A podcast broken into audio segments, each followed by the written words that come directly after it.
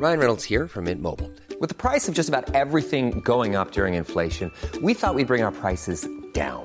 So to help us, we brought in a reverse auctioneer, which is apparently a thing. Mint Mobile unlimited premium wireless. Ready to get 30, 30, bit to get 30, bit to get 20, 20, 20, bit to get 20, 20, bit to get 15, 15, 15, 15 just 15 bucks a month. So, Give it a try at mintmobile.com slash switch. $45 upfront for three months plus taxes and fees. Promo for new customers for limited time. Unlimited more than 40 gigabytes per month. Slows. Full terms at mintmobile.com.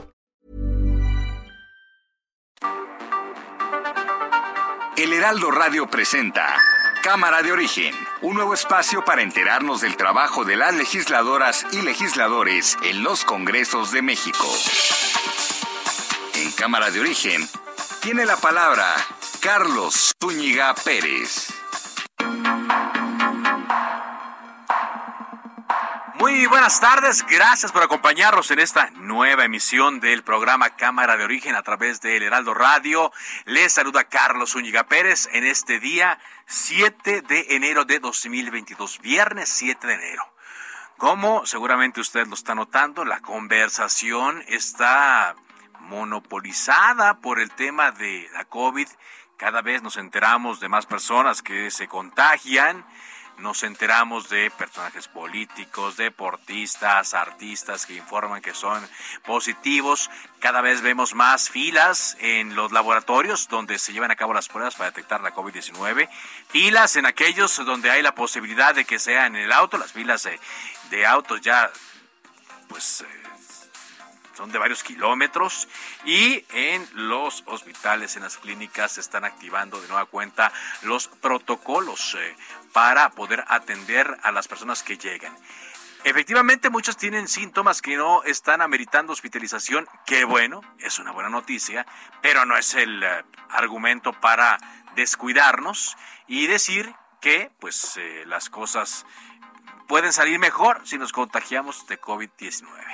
Mucho ojo, mucho cuidado, por favor, y estaremos actualizando toda la información respecto a esta enfermedad, porque también del lado del Poder Legislativo hay novedades ante el incremento de contagios entre diputados, entre senadores, entre trabajadores del Poder Legislativo.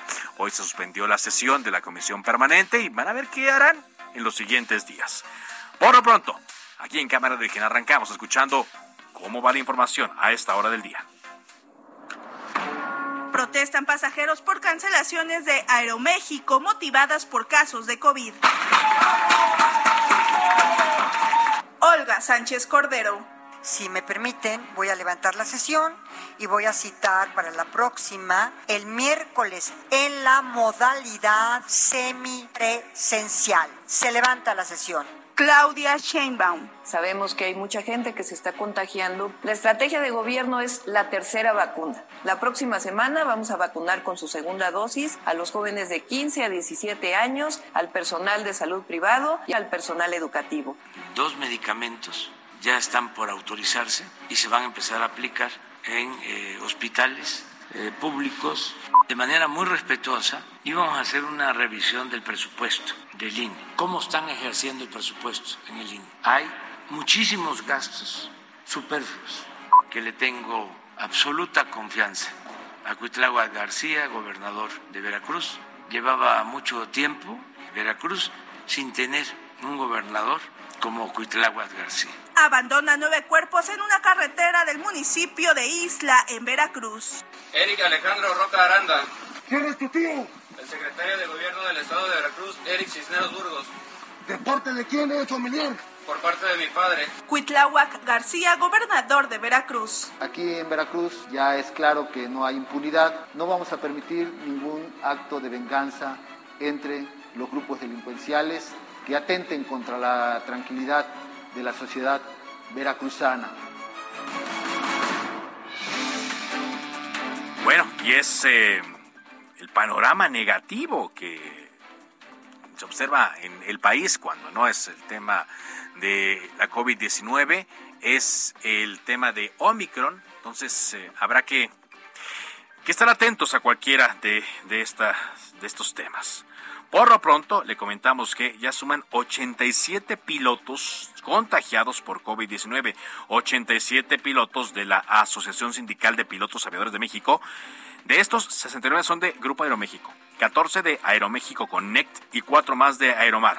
Esto obligado a cancelar vuelos porque también se informa que a la hora de que un piloto informa que está contagiado, tiene que revisarse a toda la tripulación que trabajó con él. Y bueno, pues ya se imaginará usted. Por eso el caos que se está dando actualmente en varias terminales aéreas de México. Escuchábamos, la Comisión Permanente del Congreso de la Unión concluyó anticipadamente su primera sesión del año debido al alto número de contagios de COVID-19 entre legisladores y el personal. Escuchábamos a la presidenta de la mesa directiva, a la eh, senadora Olga Sánchez Cordero, citando a una nueva sesión hasta el próximo miércoles, pero en forma mixta, es decir, algunos serán presencial, otros se van a conectar desde su computadora. Morena rechazó ya la impugnación de la senadora Susana Harp por la designación de Salomón Jara, su compañero en el Senado, como candidato a la gubernatura de Oaxaca, pese a que ella lideró la encuesta. Ya le notificaron de esto a Susana Harp. Mientras tanto, pues eh, el partido Movimiento Ciudadano sigue siendo beneficiario de las renuncias del partido Acción Nacional. Ahora en Oaxaca, Movimiento Ciudadano, el Partido Naranja, registró a Alejandra Morlán como precandidata al gobierno de Oaxaca. Alejandra renunció al PAN. La Comisión Especial del Senado creada para determinar si hay abuso de autoridad y violaciones al Estado de Derecho en Veracruz constató que la detención de el secretario técnico de la Junta de Coordinación Política, José Manuel del Río Virgen, es una muestra del abuso de poder de las autoridades estatales, según dijeron. Bueno, en un momento vamos a abordar este tema de lo que pasa allá en Veracruz con José Manuel del Río. Ayer hablábamos del tema Zacatecas, de los cadáveres que fueron abandonados en una camioneta abajo de un árbol de Navidad gigante y ahora es en Veracruz, donde nueve cadáveres fueron localizados a la orilla de una carretera. Todo esto ya provocó una serie de reacciones y esperamos que también de acciones. Juan David Castilla, corresponsal del Aldo Media Group en Veracruz. Cuéntanos cómo están las cosas, Juan David. Muy buenas tardes, Carlos. Te saludo con mucho gusto desde esta entidad. Con la lamentable noticia, Carlos, como bien le informabas, los cuerpos de nueve personas fueron localizados a un costado de la carretera Isla Santiago-Tuxtla esto en la región de la cuenca del Papaloapan, al sur del estado de Veracruz. Fueron los automovilistas, Carlos, quienes reportaron el hallazgo al número de emergencia 911 para solicitar la presencia de las corporaciones policíacas. Los cadáveres de siete hombres y dos mujeres completamente desnudos y con claras huellas de tortura fueron abandonados a la altura de la zona conocida como el kilómetro 118, que pertenece al municipio de Isla. En este sitio también fueron encontradas cartulinas con mensajes de un grupo de la delincuencia organizada contra autoridades del gobierno de Veracruz, específicamente amenazas contra el secretario de gobierno, Eric Cisneros Burgos, a quien acusan de presuntamente favorecer a otra banda delictiva. Decirte, Carlos, que la Secretaría de Seguridad Pública, a cargo de Hugo Gutiérrez Maldonado, informó que fue desplegado un amplio operativo en coordinación con fuerzas federales, estatales y municipales para dar con los responsables de estos hechos.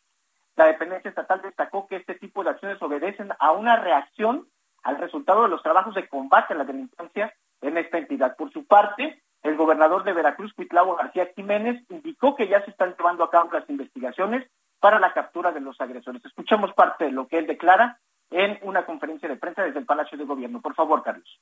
Vamos a implementar el operativo para dar los responsables, porque aquí en Veracruz ya es claro que no hay impunidad con ningún tipo de estas acciones y inmediatamente implementamos los operativos para dar con los responsables. No vamos a permitir ningún acto de venganza entre los grupos delincuenciales que atenten contra la tranquilidad de la sociedad veracruzana. Vamos a ir tras todos ellos, sin distingo de unos u otros.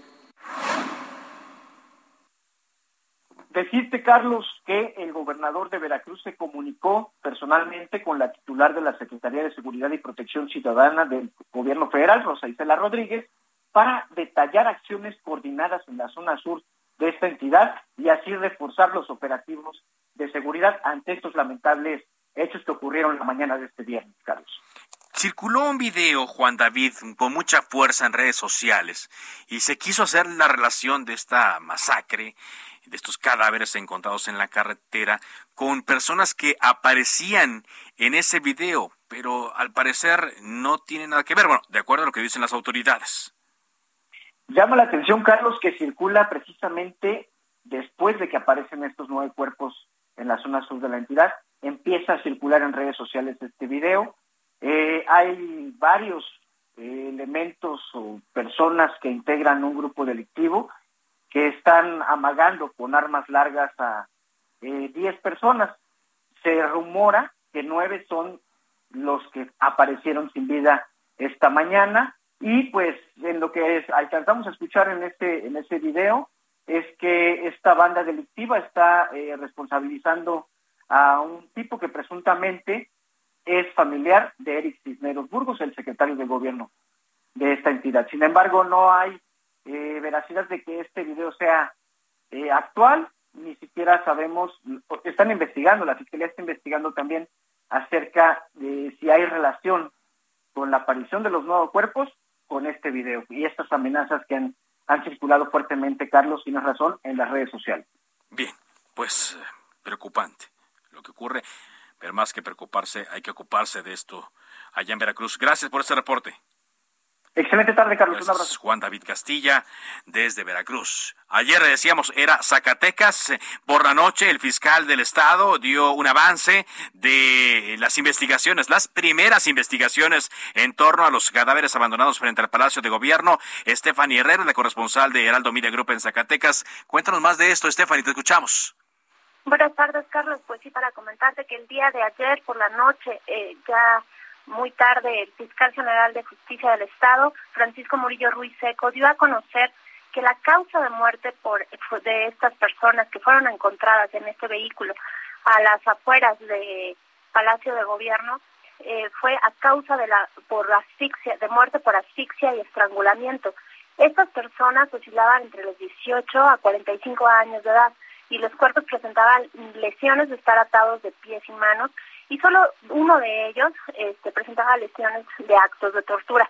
Y siendo esto confirmado este, a través de, la necropsia, dijo que se esperaba eh, el término de la misma para poder dar esta eh, precisión como tal.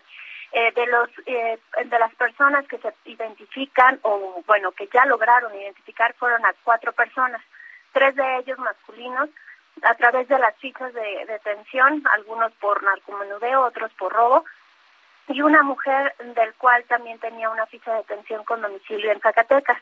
Eh, cabe destacar que eh, comentó que se encuentra ya pendiente del reconocimiento formal por parte de los familiares y además que también hay un reconocimiento por parte de una joven, a una joven de 20 años que ya fue reconocida por su familia en estos momentos y pues hubo personas probablemente eh, hubo personas también detenidas que probablemente pudieron ser parte de estos hechos delictivos.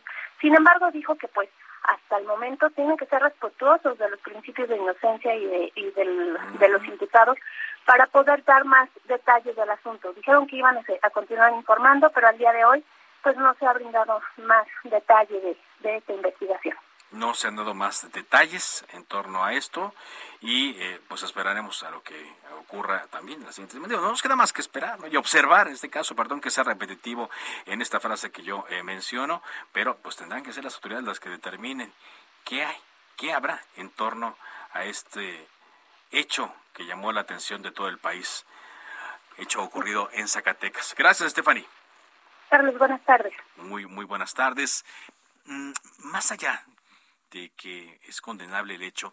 Eh, sucede lo mismo en Zacatecas ahora con estas autoridades que en otros estados lo que hemos visto, ¿no? Se pretende decir que las personas asesinadas pues eran de, eh, no eran blancas palomitas, que ya tenían antecedentes, que habían sido condenados, etcétera, que es una forma de, revictimizarlos, ¿acaso?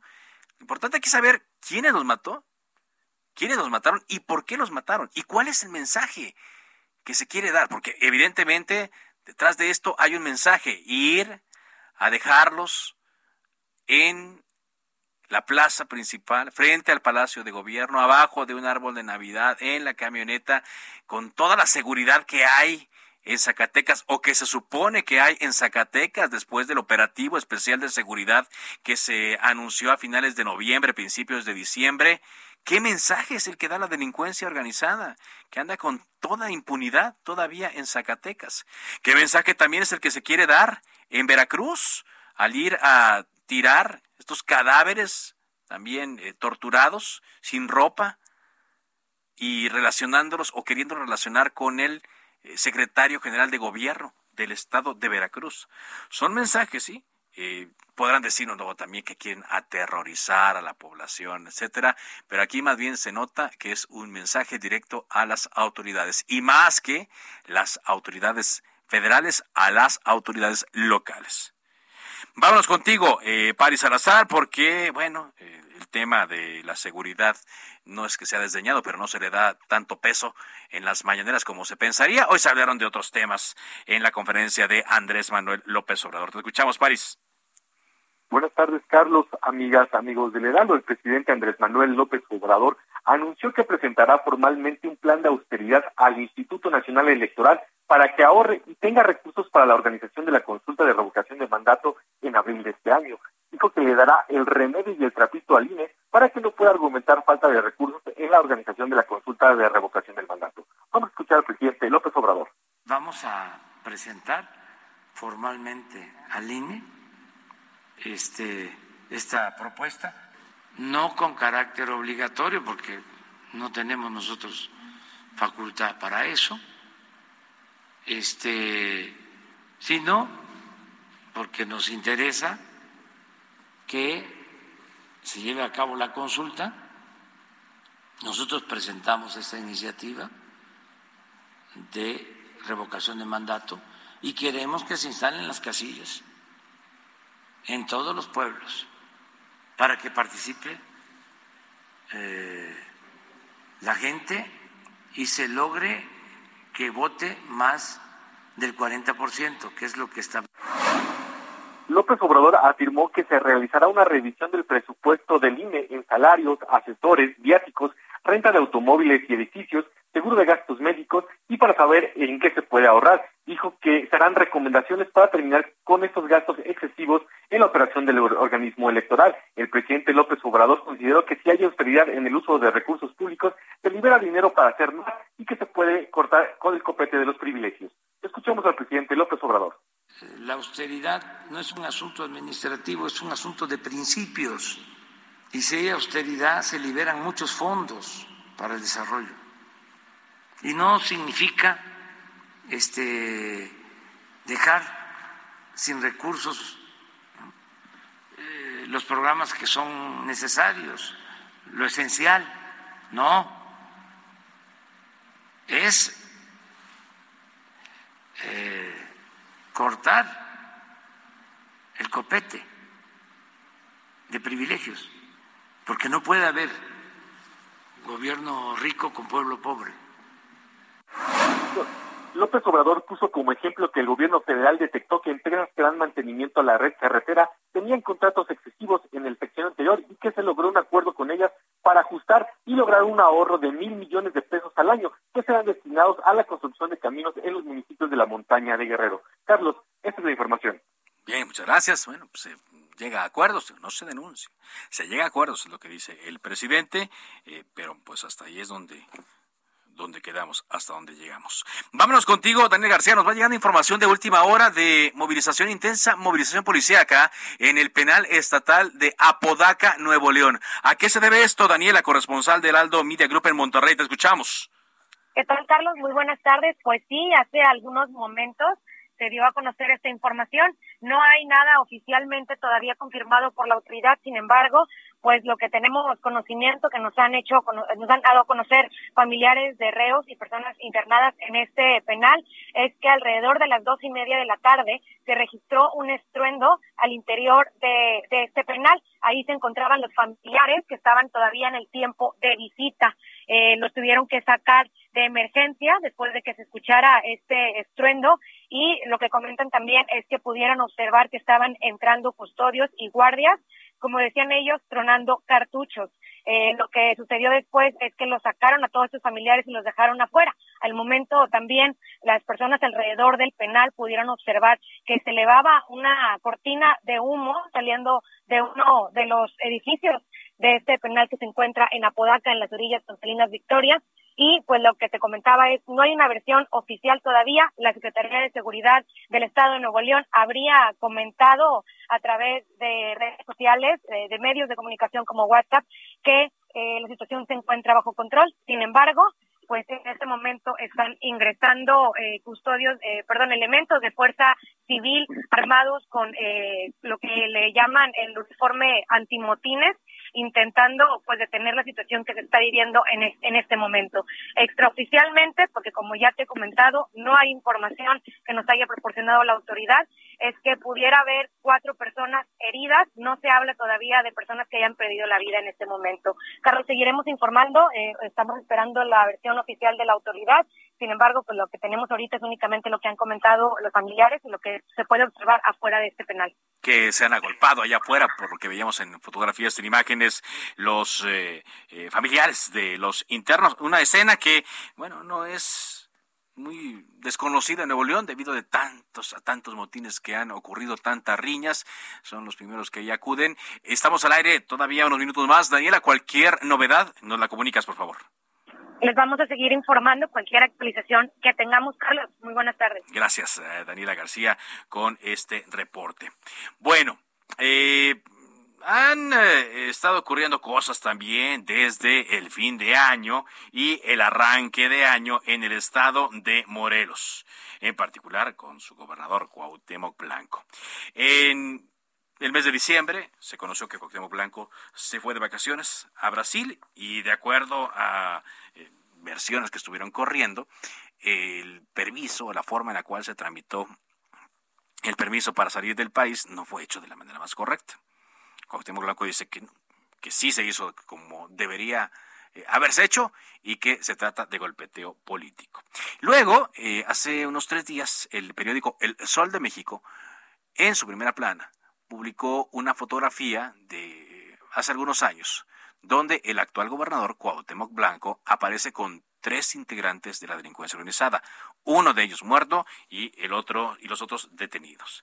Eh, también se ha hablado de que eh, un eh, líder de la Iglesia Católica habría pues confirmado que esta fotografía efectivamente se dio en un allá en Cuernavaca, pero de forma fortuita.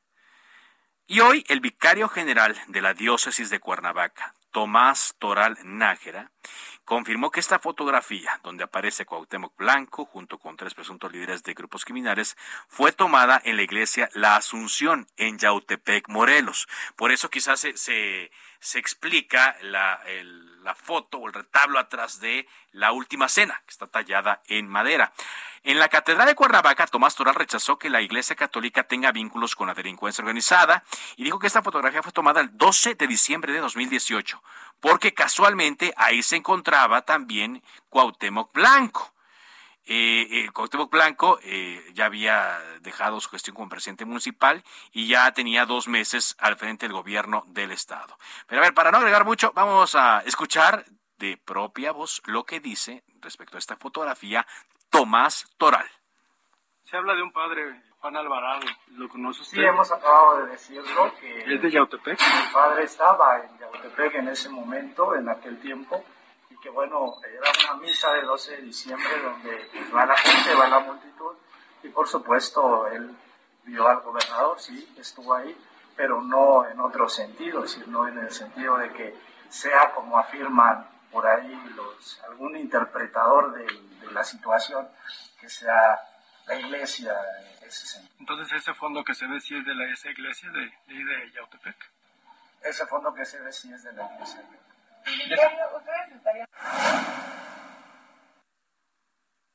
Bien, pues es que estoy viendo otra fotografía que comenzó a circular también de Cuauhtémoc Blanco con el RAI que se dice fue en la Casa de Gobierno. No, la Casa de Gobierno no tiene esta, eh, esta última cena tallada en madera. Lo que dice también el, eh, rector de la catedral, eh, dice que el párroco de esta iglesia en Yautepec, Juan Alvarado, no sabía qué personajes estaban presentes y solo pudo reconocer a Cuauhtémoc Blanco porque pues no puedes dejar de ver quién es el gobernador, dice. Entonces, eh, fue una misa, dice, del 12 de diciembre, a donde va mucha gente, va la multitud, vi al gobernador, pero eh, dice, no en otro sentido.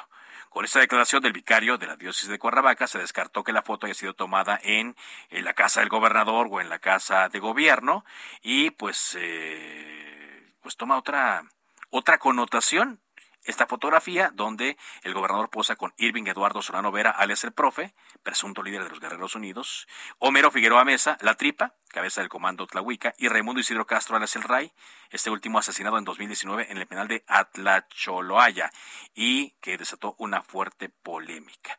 A mí me dijo en una entrevista en la tele, Cuauhtémoc Blanco, que pues él no debe nada, no teme nada y no está ligado a la delincuencia organizada. Regresamos a Cámara de Origen después de un corte comercial.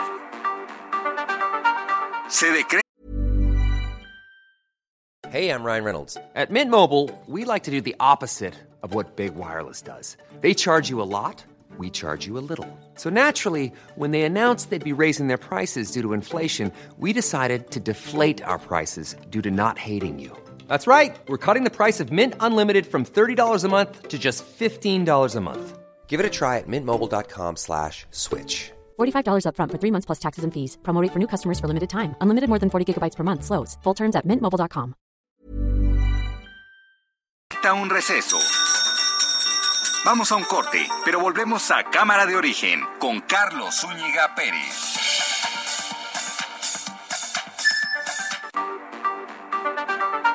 Se reanuda la sesión. Volvemos a Cámara de Origen con Carlos Zúñiga Pérez.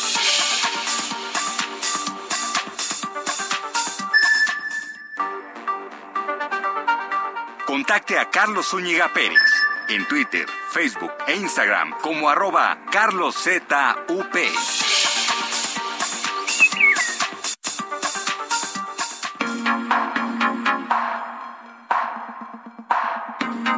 Bueno, ¿cómo estarán las cosas? Eh? Avanzamos aquí en Cámara Dije cuando son las 4 de la tarde con 30 minutos. ¿Cómo estarán las cosas que ahorita en lo que eh, duró el corte comercial aquí en Cámara de Origen en directo en el Heraldo Radio? Pues hablé con dos personas, eh, bueno, con tres.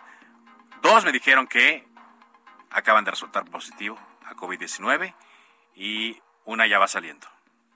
Eh, espero que, que, bien.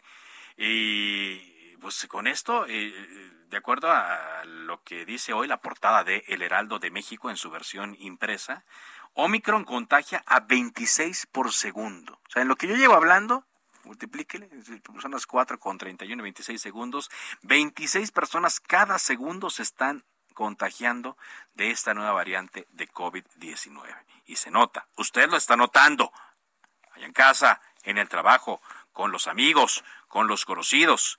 Lo estamos viendo aquí con los eh, legisladores, funcionarios públicos, artistas, deportistas. Quizá eh, por más que se extremen los cuidados, pues sí, va a ser inevitable que nos contagiemos, pero en la medida que seamos extremosos con los cuidados, el contagio puede perjudicarnos menos. Por eso se insiste mucho en utilizar el cubrebocas. Utilizar el cubrebocas, pues eh, hace que a la hora que respiremos el nuevo coronavirus, eh, la carga sea mayor o menor. Es importante usarlo, es importante cuidarse. Y ya se está afectando también a empresas. Le decíamos lo que ocurre en eh, la compañía Aeroméxico, pero también en Aeroméxico Connect, Aeromar, y seguramente van a salir pilotos de Volaris, de Viva Aerobús y otras aerolíneas que mm, resultarán eh, infectados, pero por lo pronto el tema está llevándose a un grado de caos en la Terminal 2 del Aeropuerto Internacional de la Ciudad de México. Gerardo Galicia, reportero del Heraldo Media Group, está monitoreando lo que sucede ahí con los vuelos cancelados, en el mejor de los casos, demorados. Cuéntanos, Gerardo. Así es, eh, Carlos. Omicron ya está afectando las operaciones, al menos de esta aerolínea, y hemos encontrado cientos de usuarios que prácticamente quedan varados en la terminal número 2 del Aeropuerto Internacional de la Ciudad de México. Otros más han tardado hasta 10 horas en poder documentar su equipaje y se debe precisamente a los contagios de Omicron que ha sufrido los miembros de la tripulación. Platicamos con uno de los usuarios, esto es lo que nos comentó. Para poder abordar, eh, ayer llegamos como a las 11 de la mañana, ahorita son las casi 12 del día y no podemos abordar. Llevamos todo el día de ayer y parte del día de hoy. Prácticamente un día tratando de volar hacia los Estados Unidos y cabe mencionar que los gastos extras que están teniendo los viajeros sencillamente no son cubiertos por la aerolínea. No, lo único que nos dieron es eh, hacer el vuelo nuevamente para hoy, pero no me quisieron dar para el hotel, solo me dieron un voucher para la comida, nos mandaron a hacer otras pruebas de COVID, que son otros 120 dólares adicionales de gasto para nosotros, y, y esperemos que hoy podamos abordar. Cabe mencionar, a Carlos, que según la Asociación Sindical de Sobrecargos de Aviación, al menos son 140 los tripulantes de Aeroméxico los que resultaron positivos a la variante Omicron, de ellos 71 son pilotos, así que la aerolínea tiene que hacer una serie de adecuaciones, incluso cancelar vuelos para eh, tratar de adecuarse a toda esta a esta situación que ya está afectando a muchísimos usuarios de la terminal número 2 y la única recomendación que hace la aerolínea es únicamente llamar, estar al pendiente de sus eh, redes sociales para que los usuarios estén por lo menos informados y eh, se les brinde la información si hay cancelación o demora en sus vuelos. Y por lo pronto, el reporte. Por lo pronto el reporte y por lo pronto pues a tener paciencia. Gracias, muchas gracias Gerardo. Hasta luego. Hasta luego. Bueno, le decíamos también que se suspendió la sesión de la Comisión Permanente del Congreso de la Unión ante los casos que se han estado confirmando, que se han estado reportando y confirmando. Eh, está conmigo, vía telefónica, la diputada de Morena, Aleida Alavés, vicecoordinadora del grupo parlamentario de Morena en la Cámara de Diputados. Eh, vamos a hablar de otro tema, pero le quisiera preguntar primero, diputada, ¿cómo está? Muy buenas tardes. Eh, pues este asunto de que eh, al igual que en otros lugares, se están multiplicando los casos de COVID-19 en la Comisión Permanente, en la Cámara de Diputados y, y pues mejor por lo pronto cuidarse, diputada. Sí, claro, no hay que dejar de cuidarnos, de tomar las medidas sanitarias de la sana distancia, lavado de manos, uso de cubrebocas, aunque aquí en la ciudad pues tenemos la, la fortuna de estar ya vacunados, de eh, pues no, no correr el riesgo letal si eh, con esta nueva cepa.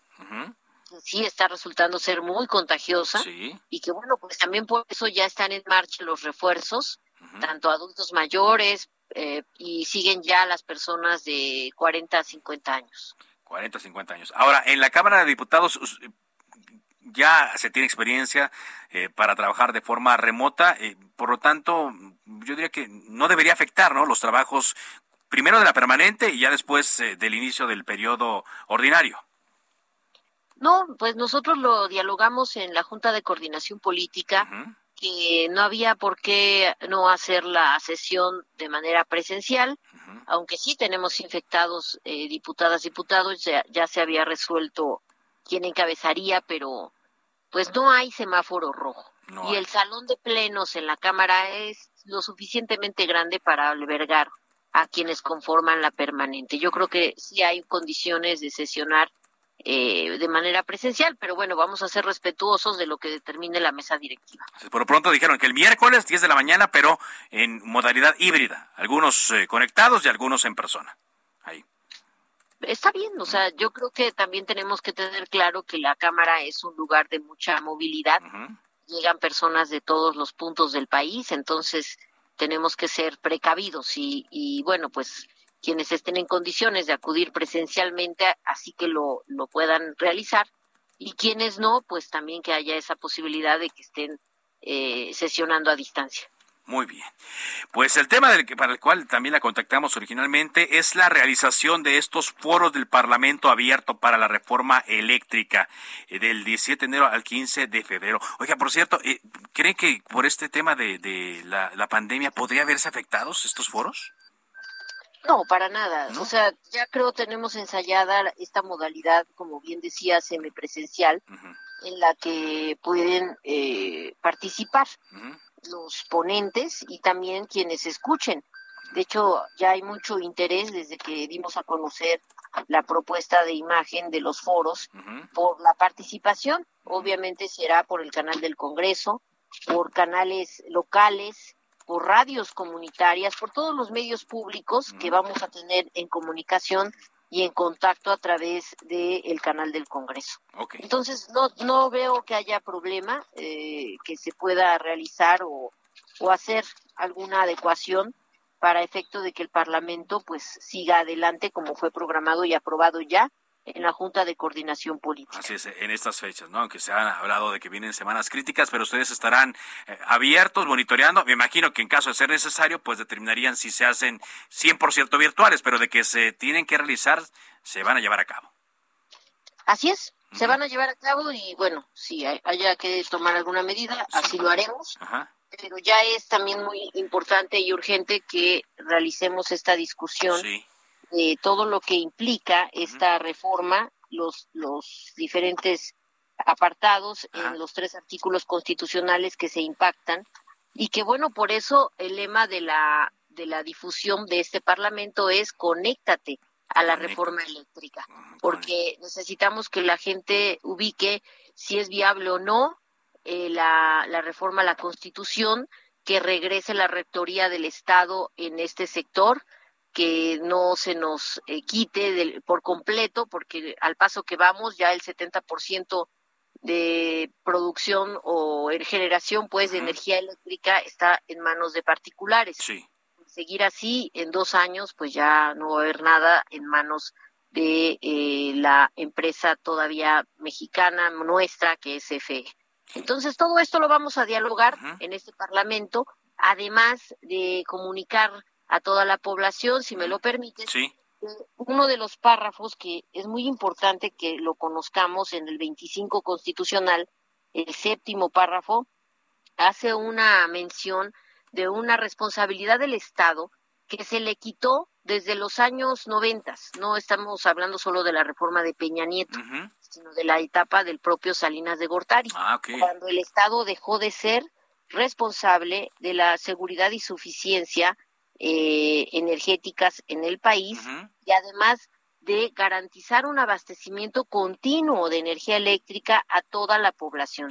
Así ahora se pone en el artículo 25 que el Estado tendrá la obligación del abastecimiento continuo de energía eléctrica a toda la población, como una condición indispensable para garantizar la seguridad nacional y el derecho humano a la vida digna.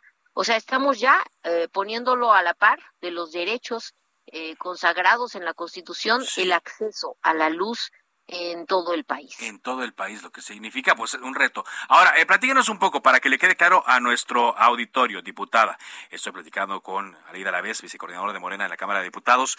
¿En qué van a consistir estos eh, foros? Y me llamó la atención que mencionó usted que se iba a invitar a eh, gobernadores incluso y a la jefa de gobierno a participar. ¿Cómo lo harían ellos? Bueno, eh, estamos pensando en que en el arranque de la, del Parlamento abierto puedan acompañarnos todos los gobernadores, la jefa de gobierno, gobernadoras, para que también nos, aparte de que conozcan la propuesta de la iniciativa del Ejecutivo, nos hagan llegar sus apreciaciones, sus comentarios. Es el interés del Poder Legislativo escuchar a todas las voces, a todos los sectores de la población. Obviamente estamos por eso incluyendo a quienes gobiernan cada entidad de la República. Y también se estará buscando el acercamiento con los congresos locales de todo el país, porque una reforma constitucional tiene que pasar por mínimo la mitad de los congresos de todo el país para ya hacer eh, firme una, un cambio en la Constitución. No como lo hicieron en aquella triste noche del 11 de diciembre de del 2013, cuando en plena vísperas de la Virgen de Guadalupe se encerraron en el auditorio Aurora Jiménez y ahí aprobaron la reforma energética de Peña Nieto. Ahora lo vamos a hacer de cara a la población en este Parlamento abierto que será mediante el canal del Congreso en dos modalidades.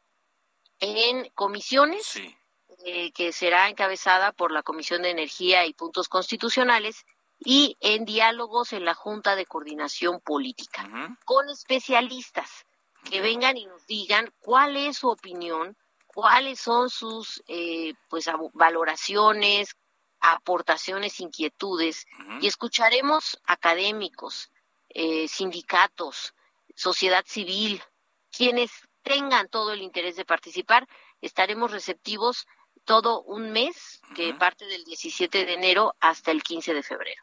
Muy bien, entonces van a ir eh, de todos los partidos políticos, gobernadores, a participar y a dar su punto de vista. Me llamó la atención, eh, diputada, eh, una reunión que hubo hace unos tres días del presidente López Obrador con eh, integrantes de las distintas cámaras empresariales, en particular del Consejo Coordinador Empresarial, y después Carlos Salazar Lomelín, el presidente del Consejo, dijo que él no vio una pues actitud o una intención de que no se le modifique ni una coma al dictamen de la reforma eléctrica, es decir, que, vio una especie de apertura eh, para, para que se incluya eh, incluso la, lo que los eh, empresarios quizá quieran defender. ¿Cómo lo ve usted? Mira, yo creo que siempre ha, habido este tipo de señalamientos mm, malintencionados, yo diría, porque eso de que no le movemos una coma a las reformas o a los a las iniciativas del poder ejecutivo es una mentira en toda la extensión de la palabra. porque cuando han sido y yo vengo de la anterior legislatura de la 65 reformas como la educativa que la rehicimos completamente o la Guardia Nacional donde le estipulamos en el en el poder legislativo el mando civil que no venía en la reforma de en la iniciativa del Poder Ejecutivo, nosotros se lo agregamos y así te puedo seguir enunciando. No somos una oficialía de partes como en su momento lo eran las mayorías del PRI y del PAN. Somos un poder legislativo que está con mucha responsabilidad revisando algo que es sustancial para todos los mexicanos. Y esto que aporten los especialistas en el Parlamento abierto, claro que tendrá que tomarse en consideración a la hora del dictamen. Por eso, una vez que terminemos el Parlamento abierto, ese va a ser el material con el que trabajarán en comisiones y después todos en pleno. Sí, porque hay mucha expectativa, ¿no? Incluso el líder empresarial decía que eh, esperan que haya un buen entendimiento a través de estos diálogos ahí en el Congreso. Sí, es preciso, para eso lo hicimos. Estamos invitando a todos los que eh, se dicen ser uh, autoabastecedores en un esquema muy perverso de, cargar costos a la CFE y pagar tarifas irrisorias por la luz. Un OXO hoy por hoy viene pagando un peso siete centavos por kilowatt, cuando una familia común sin subsidio paga cinco pesos, 5.2 pesos por kilowatt. Pero el OXO se autogenera, ¿o no? Eso es lo que nos dicen, que se autogeneran, pero en realidad es un esquema, insisto, perverso en el que ellos dicen ser socios de ese que genera la energía. Y entonces, por lo tanto, se la proporcionan. Pero quien les hace todo el trabajo de la distribución es CFE, sin que carguen con un solo costo de lo que implica esta eh, eh, proporcionarles esta distribución. Entonces, es algo totalmente injusto que cargue así la empresa con todos los costos y estos llamados autogeneradores eh, pues solamente aprovechen la infraestructura y tengan tarifas pues totalmente preferenciales, ¿no? Muy bien, entonces eh, la discusión será a partir del 17 de enero hasta el 15 de febrero. ¿Y qué puede pasar después del 15 de febrero desde su punto de vista, diputada? Eh, ¿Cuándo se podría discutir ya esta reforma? ¿Hay oportunidad en el siguiente periodo, en febrero? O, como han dicho algunos eh, diputados del PRI, que ellos quieren que sea hasta que pasen las elecciones de junio. Mira, va a ser una revisión muy, muy específica, tema por tema, de lo que implica eh, la reforma. Vamos a revisar el sistema eléctrico creado primero por la reforma 2013. Después vamos a analizar el papel del Estado en la construcción del sistema eléctrico nacional, por aquello de que López Mateos auguraba que iban a venir quienes intentaran hacer negocio, pues vamos a, hablar un poco de historia. Después hablaremos de los objetivos planteados y resultados de la reforma 2013. Después hablaremos del marco constitucional y lo que implica esta reforma eléctrica eh, de 2021. Okay. Medio ambiente y transición energética. Te hago este listado de temas sí, sí. porque creo que después de revisar todos y cada uno, porque estos no solamente son los temas, eh, bueno, son más bien los temas base, de ahí iremos a temas todavía más específicos. Okay. Después de toda esa revisión, pues está en manos del Poder Legislativo dirimir si con eso es suficiente o está suficientemente agotado el tema para entonces pasar al dictamen. Y definir, ya, definiendo las fechas, ya. Así es, si así fuera, entonces sí nos da tiempo en el próximo periodo Mm. agotar esta discusión. Muy bien. Pues estaremos atentos entonces al arranque de estos foros. Gracias por habernos explicado. No, al contrario, gracias a ustedes por su interés y a todos los invitamos a que se conecten. con Vamos a estar siguiendo, por supuesto. Gracias. Vamos a estar siguiendo porque es de nuestro interés también. Muchas gracias, Aida, a la vez la vicecoordinadora de Morena en la Cámara de Diputados. Pero vamos con más información justamente de la Comisión Permanente. Contigo, Iván Saldaña, ¿qué nos tienes? Te escuchamos. ¿Qué tal, Carlos? Amigos del auditorio, buena tarde. Pues ante la cuarta ola de contagios de COVID-19 en México, hoy la Comisión Permanente del Congreso de la Unión acordó retomar medidas sanitarias incluso extremas, abriendo la opción de realizar las sesiones presenciales, semipresenciales o a distancia a través de Internet. Eh, pues también eh, pactó optimizar los tiempos de los trabajos legislativos, por lo que este viernes, Carlos, realizó una sesión express, de hecho la interrumpió, eh, duró apenas una hora cinco minutos, eh, y esta decisión se toma por un acuerdo de la Junta de Coordinación Política y después de hacerse públicos al menos 10 casos de legisladores federales contagiados en los últimos 15 días, siendo el último confirm- con- confirmado el día de hoy con el virus el senador José Luis Pech eh, eh, Vargas.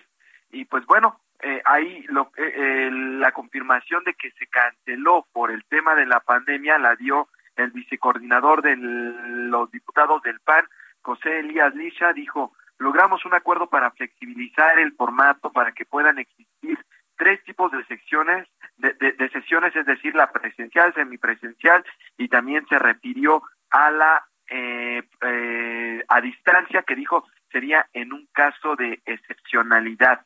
Eh, también la comisión permanente sesionó hoy después de un megapuente, Carlos, que ya lo habíamos platicado, de 23 días que se tomaron los senadores y los diputados que conforman la comisión permanente por las fiestas decembrinas, regresaron hoy, pero se tomaron, se toparon con el repunte de contagios en el Palacio Legislativo, también en el Senado personal. De hecho, hoy confirmaron que personal técnico de la Junta de Coordinación Política y también en la Cámara de Diputados en la bancada del PAN, pues salieron positivos, al igual que los diputados y senadores, son seis diputados federales y cuatro senadores de la República que en los últimos 15 días pues han hecho público que están contagiados con el COVID-19. Pero nada más eh, comentarles que por último también sobre este tema que están considerando reanudar eh, la re- regresar a la aplicación semanal de pruebas PCR para la detección de COVID-19 a todos los trabajadores, a los legisladores y a quienes concurren al Palacio Legislativo de San Lázaro, que es ahorita sede durante este mes de la Comisión Permanente del Congreso de la Unión. Y pues mientras tanto, para el próximo miércoles, esta ocasión, este viernes, fueron citados a- de manera presencial. Para el próximo viernes va a ser de manera semipresencial, Carlos, lo que se estaría llevando a cabo esta Y nada más, por último, eh, hoy precisamente la comisión permanente recibió los nombra- el nombramiento del que hizo el presidente Andrés Manuel López Obrador de Félix Arturo Medina como procurador fiscal de la Federación y también el nombramiento de Sergio Benito Osorio Romero como miembro independiente del Comité Técnico del Fondo Mexicano del Petróleo para su consideración a, a- a los legisladores para que sean ratificados. Y por otra parte también regresaron senadoras que pues habían pedido licencia para competir en contiendas internas eh, de sus partidos, específicamente del PAN, estamos hablando de la senadora Minerva Hernández y, y también Indira de Jesús Rosales. Y pues regresaron a su escaño y por último pues pidió licencia para ir por la candidatura el senador Américo Villarreal para ir Así por la es. candidatura la gobernatura de Tamaulipas. De Tamaulipas, así es. Muchas gracias, Iván. Buenas tardes. Buenas tardes. Y antes de despedirnos, eh, la última hora desde el penal eh, de Apodaca, Daniela, Daniela García, porque hemos visto que han llegado más eh, cuerpos eh, policíacos, incluso la Guardia Nacional. Adelante con el reporte.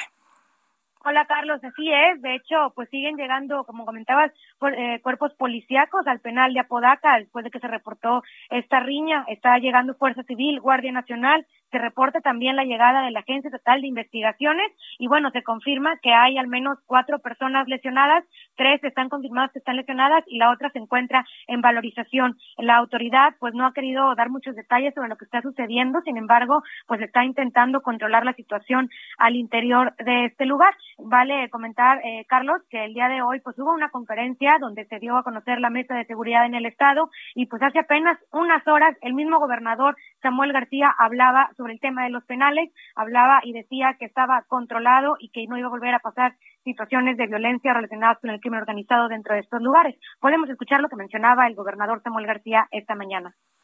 Y al nuevo equipo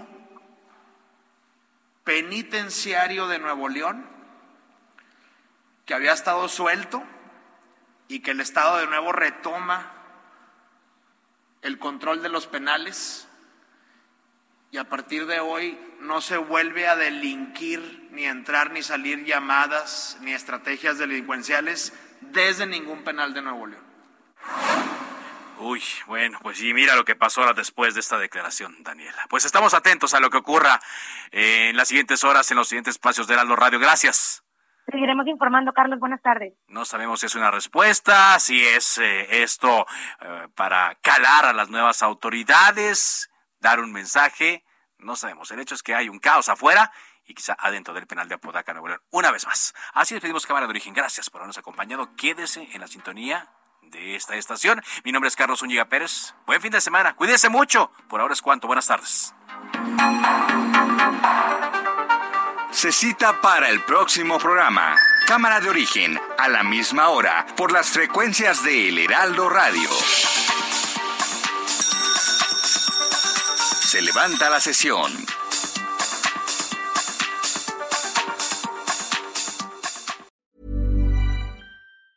Want truly hydrated skin? Medocia's Body Care Breakthrough Hyaluronic Body Serum. It's clinically proven to increase hydration by 161%. It's lightweight, fast absorbing, and delivers 24 hours of hydration for silky smooth skin without any sticky afterfeel. Treat your skin to clean, vegan skincare from Osea. Get 10% off your first order with code SUMMER at OseaMalibu.com. That's O S E A Malibu.com code SUMMER.